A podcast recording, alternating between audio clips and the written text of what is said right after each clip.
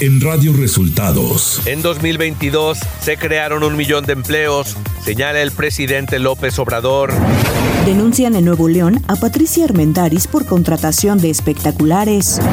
El SAD actualiza tarifas del ISR para 2023. Esto y más en las noticias de hoy.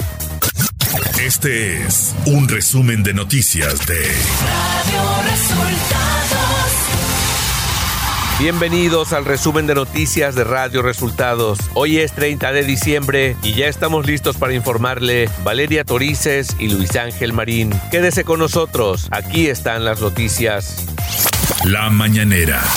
En la conferencia de prensa de este viernes, el presidente Andrés Manuel López Obrador presentó un balance de los avances de su gobierno en materia económica. Destacó que durante 2022 se crearon un millón de empleos. En todo el año llegamos a crear un millón de nuevos empleos y hay que restarles estos 300 mil, quedarían alrededor de 700 mil.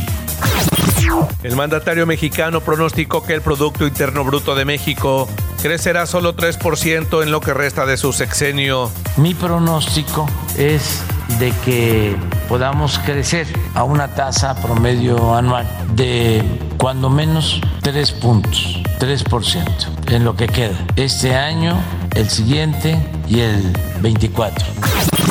López Obrador reconoció que la inflación es algo que debe de cuidarse. Señaló que este año se logró una pequeña disminución por mantener el subsidio a las gasolinas y el diésel.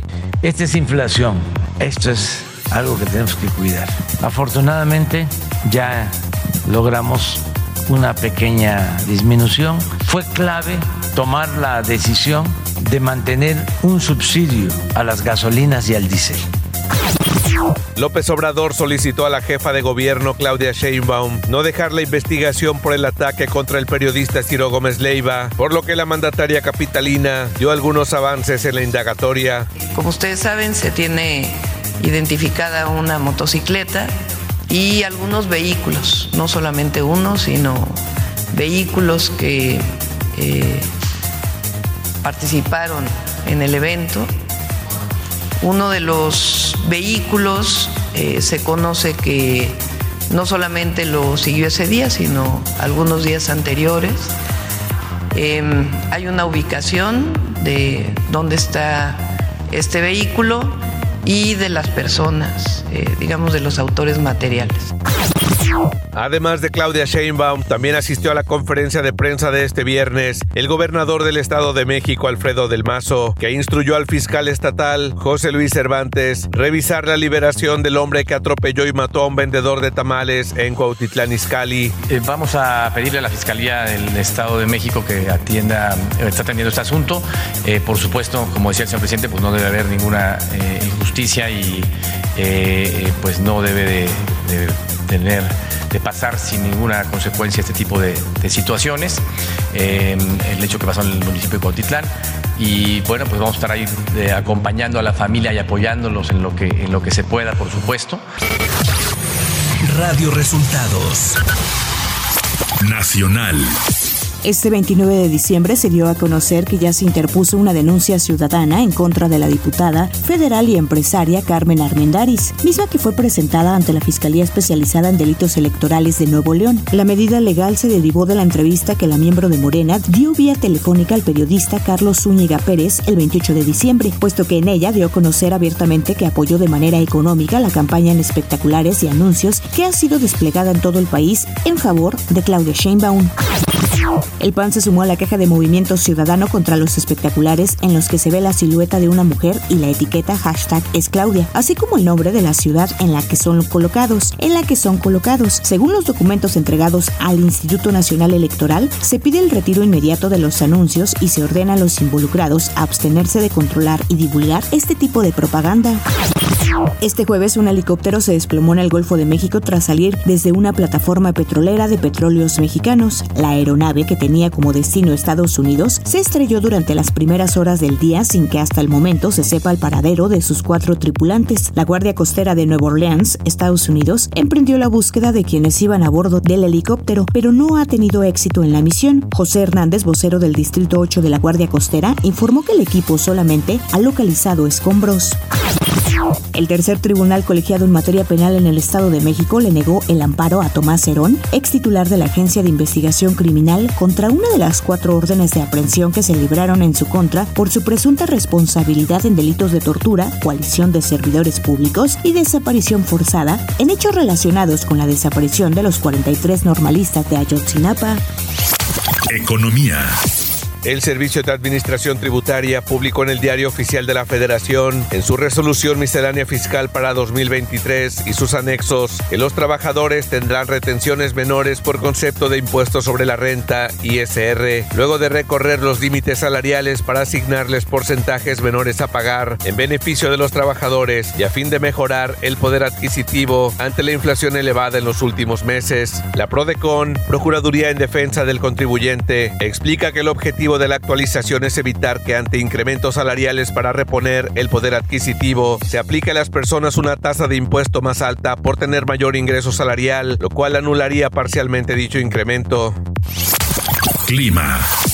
Este día el frente número 20 se desplazará sobre el sur de los Estados Unidos dejando de afectar a México. Sin embargo, la interacción de una vaguada polar con el ingreso de humedad generado por la corriente en chorro polar originará lluvias e intervalos de chubascos así como fuertes rachas de viento con tolvaneras en el noroeste y norte de la República Mexicana, ambiente frío a muy frío con heladas al amanecer sobre los estados de la Mesa del Norte y Mesa Central, gélido en zonas montañosas de Chihuahua y Durango, además de condiciones para la caída de aguanieve o nieve en las sierras de Sonora, Chihuahua, Durango, Zacatecas y Coahuila. Ciudad de México.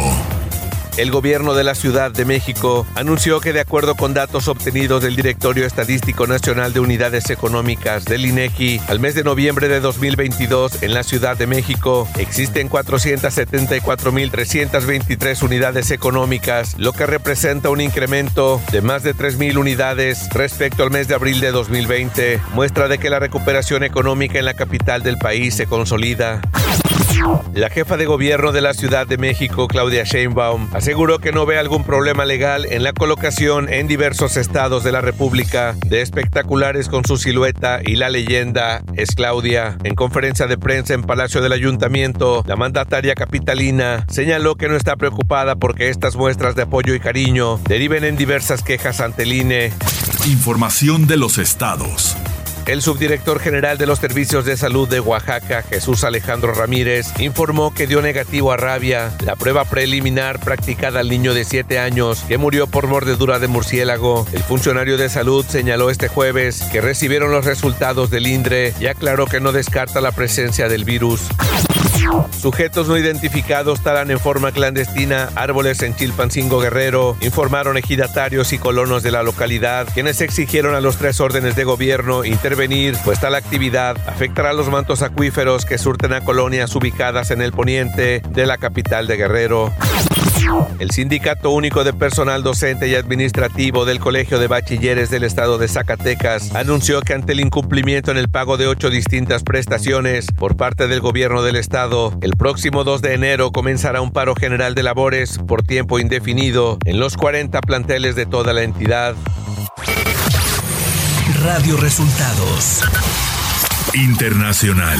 La primera tienda de venta de cannabis legal abrió sus puertas ayer en el corazón de Manhattan, en Nueva York, con el permiso de las autoridades de la ciudad. La tienda es The Housing Works, organización sin fines de lucro, la primera con licencia en el estado de Nueva York, el cual ya entregó 36 autorizaciones desde el 21 de noviembre.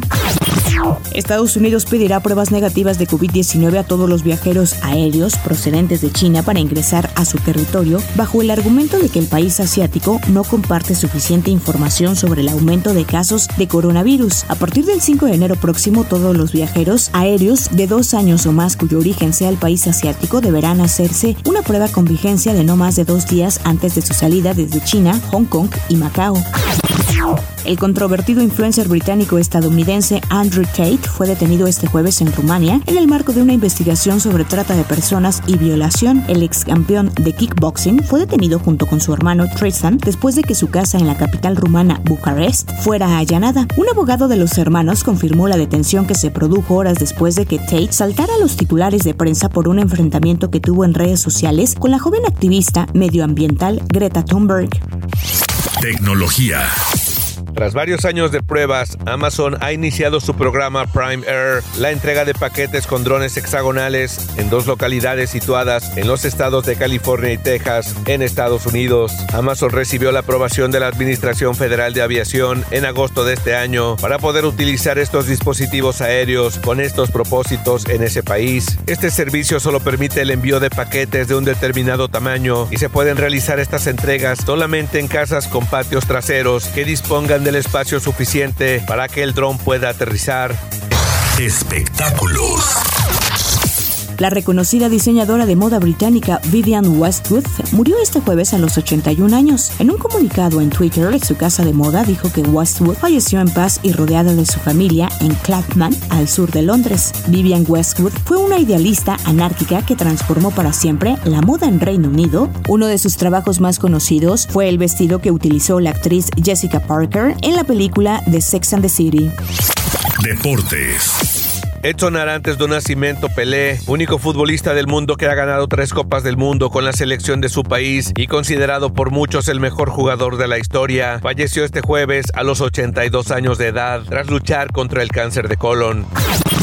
El portero mexicano Guillermo Ochoa fue presentado este jueves como nuevo jugador del Salernitana de la Serie A de Italia. Y ahí Paco Memo dio a conocer que no pierde el sueño de poder ser parte de una sexta Copa del Mundo y participar en el Mundial 2026. Y hasta aquí las noticias en el resumen de Radio Resultados. Hemos informado para ustedes Valeria Torices y Luis Ángel Marín, todos en la cadena Radio Resultados. Les deseamos feliz año nuevo 2023.